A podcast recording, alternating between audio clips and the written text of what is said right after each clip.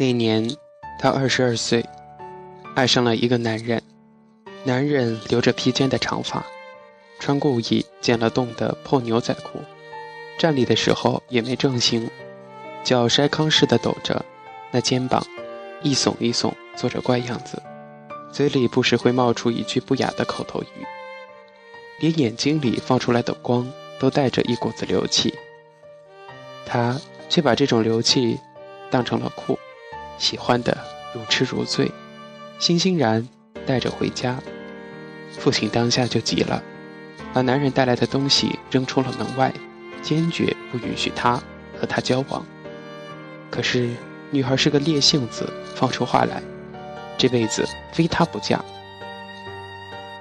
父亲也跟着下了死命令，有他就别要这个爹。他拉着她摔门而去，甚至没有回头看一眼。眼泪落满脸的母亲，从此断绝了和父母的一切的往来，和男人一起在外面租房子，过起了小日子。他们走进了婚姻，男人却不是她想象的那般如意，那般甜蜜与幸福。男的吃喝抽赌，五毒俱全。动辄就对她大骂，几年里，她不断的怀孕，可男人总是说养不起，不能要孩子。她连着做了几次的流产，直到六年前，医生给她下了最后的通牒：如果说再留，这一辈子就再也没有生孩子的机会了。她固执的生了孩子。月子里，男人没有给她半丝的温情，没有照顾她，依然出去喝酒、赌博。半夜不回家，他当然没脸让自己的母亲来照顾自己。况且，就算是母亲愿意来，父亲也不会同意。这些年来，他没有见过他们一面。幸运的是，他有一个从小长到大的女友，经常来照顾他，隔三差五的在他家里熬了鸡汤或者是鱼汤送过来，还给他买红糖、小米和鸡蛋。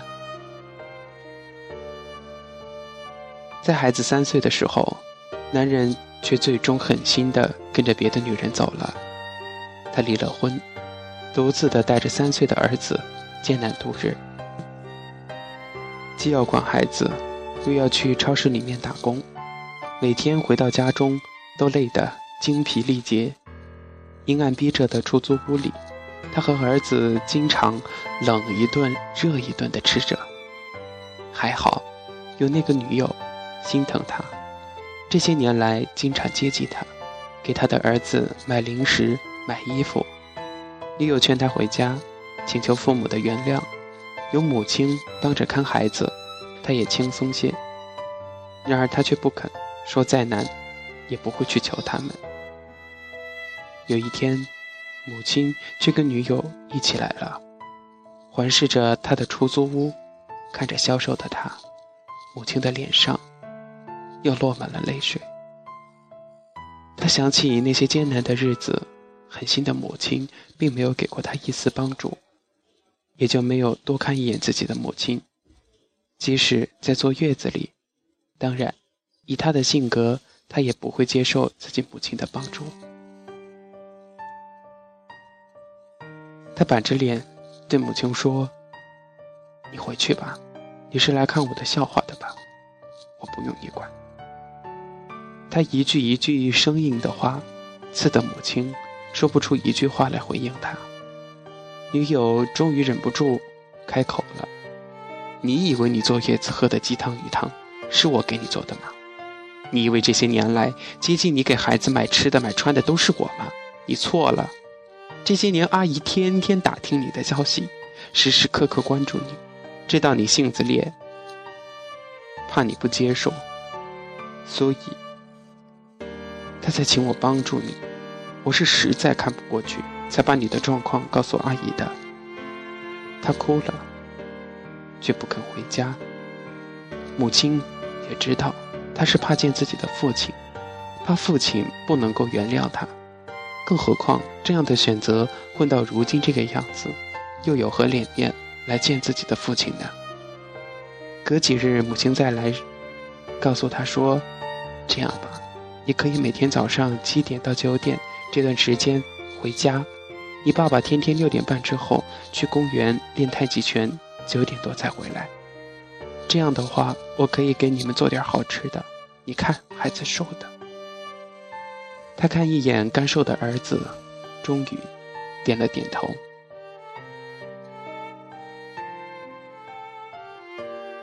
几乎每一天的早上七点后，他就会带着自己的儿子去母亲那儿，母亲也总是把好吃的。热腾腾的饭菜端给他们，饺子、面条、排骨、酱牛肉、葱油饼，隔三差五总有他最爱吃的韭菜盒子。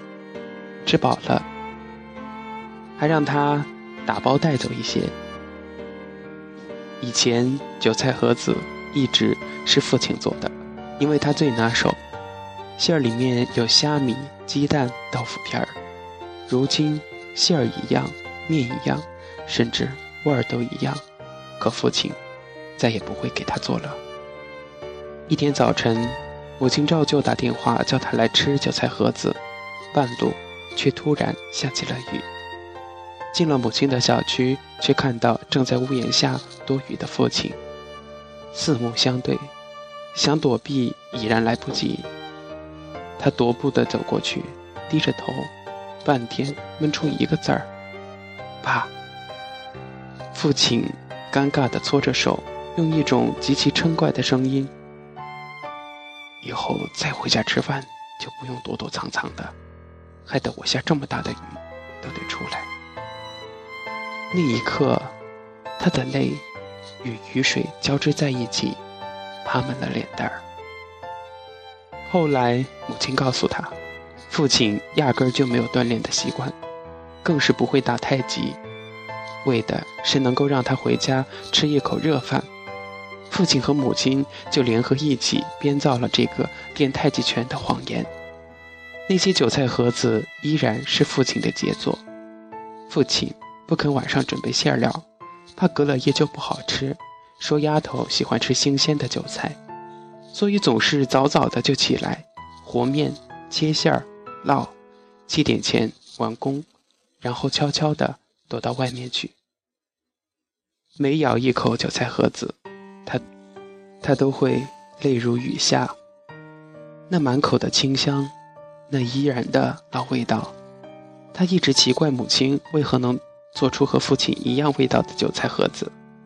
透过眼泪，他似乎又看到了坐月子时喝到的那些鸡汤、鱼汤。有了孩子后，女友送过去的那些零食和衣物。他一直固执地认为，父母会记恨他一辈子，甚至狠了心不要他这个女儿。直到此刻，透过韭菜盒子的清香，他才发现，不管自己曾经做了多少错事，不管自己走得多远，父亲母亲永远是那个踮起脚尖来爱自己的人。